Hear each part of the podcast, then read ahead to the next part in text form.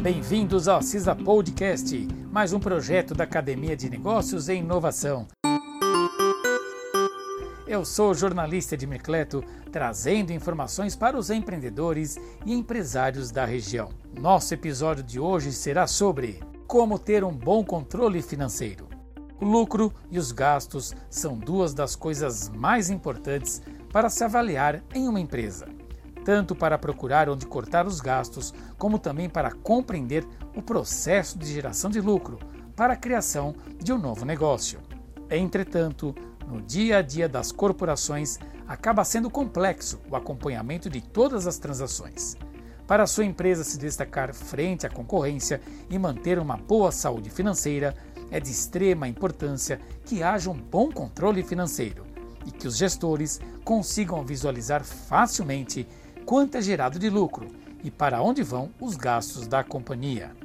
Nesse sentido, os demonstrativos financeiros são instrumentos utilizados para facilitar o controle das finanças e auxiliar na visualização de como funcionam as operações das empresas.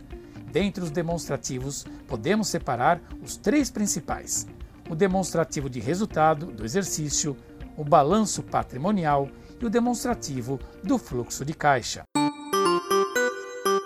Primeiro, o demonstrativo do resultado do exercício. O DRE tende a ser o documento que apresenta maior relevância, pois evidencia como a receita gerada pela empresa se transforma em lucro. Esse demonstrativo é estruturado a partir do regime de competência. Desta forma, as receitas são computadas no período de exercício que se efetuou a venda, e não necessariamente quando houve entrada de capital no caixa. Vale destacar também a diferença entre gastos, custos e despesas. Gastos são todas as subtrações que ocorrem no caixa da empresa, enquanto custos se referem à linha produtiva, ou seja, a gastos relacionados com a produção ou confecção do produto. Finalmente, as despesas representam então os gastos que não são referentes diretamente à linha de produção, como despesas com campanhas de marketing e o pagamento de funcionários. Existem ainda duas terminologias usadas para estudar o DRE, top line e bottom line. Uma visão do top line geralmente é usada para se referir às primeiras linhas do demonstrativo, ou seja, quanto a empresa está conseguindo arrecadar de dinheiro. Normalmente, uma análise do top line contempla a receita e até o lucro bruto e é muito usada para análise de empresas que estão em crescimento. Agora, uma visão do bottom line. Contempla principalmente o lucro líquido. Essa lente de análise é mais comumente aplicada para analisar empresas já estruturadas, em que o foco é manter ou aumentar o seu lucro. Entretanto, nenhuma das duas regiões do DRE são excludentes. É sempre necessário compreender de maneira holística a empresa e seus resultados. Com a leitura desse demonstrativo, é possível constatar quanto a empresa gerou de lucro diante dos produtos ou serviços vendidos em determinado período de tempo, desconsiderando o tempo para essa receita entrar no caixa, além de constatar como os gastos impactam na receita. Todos esses dados permitem ainda criar indicadores importantes para um gestor. Número 2. Balanço patrimonial ou BP o balanço patrimonial pode ser comparado a uma foto. Traz um panorama geral de tudo que a empresa possui no último dia do exercício. É basicamente estruturado em três grandes divisões: ativos, passivos e patrimônio líquido. Ativos são todos os bens e direitos que a companhia possui, como caixa e contas a receber, por exemplo. Dentro ainda do ativo, é possível separar os ativos quanto à sua liquidez, ou seja, quanto à sua capacidade em se transformar em dinheiro. Existem os ativos circulantes.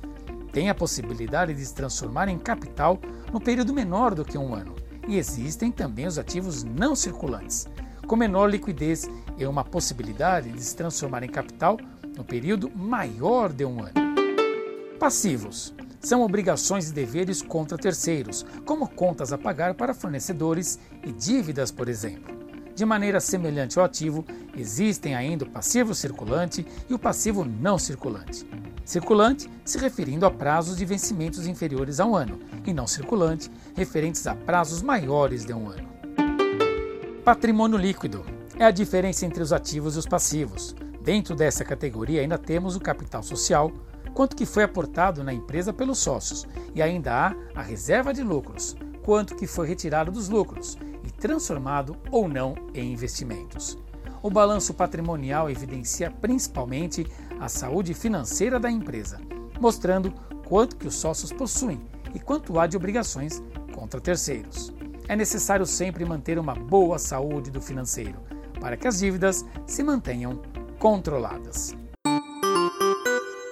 Número 3. Demonstração de fluxo de caixa, ou DFC. A demonstração de fluxo de caixa pode ser segmentada em três categorias: fluxo de caixa de operações, fluxo de caixa de investimentos e fluxo de caixa de financiamentos. O fluxo de caixa de operações, ou FCO, refere-se a todo o dinheiro que movimenta o caixa relacionado às operações da empresa, ou seja, dinheiro proveniente da venda de produtos e ou serviços, assim como pelo pagamento de custos e despesas relacionados à operação. O fluxo de caixa de investimentos, ou FCI, refere-se a todo o dinheiro que movimenta o caixa relacionado à aquisição ou venda de ativos não circulantes, como imóveis, softwares, equipamentos, por exemplo. O fluxo de caixas de financiamentos, ou FCF, refere-se a todo o dinheiro que movimenta o caixa relacionado a operações do financeiro, como juros recebidos, caixa proveniente de emissões de ações, dividendos e amortizações de dívidas, por exemplo.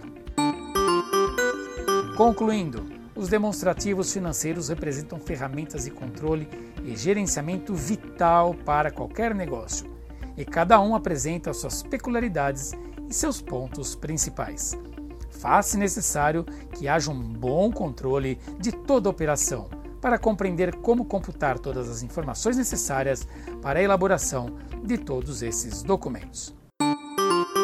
Esse foi mais um conteúdo realizado em parceria com a UFABC Júnior. E não perca na próxima semana mais um Assisa Podcast. Bons negócios e até o próximo episódio.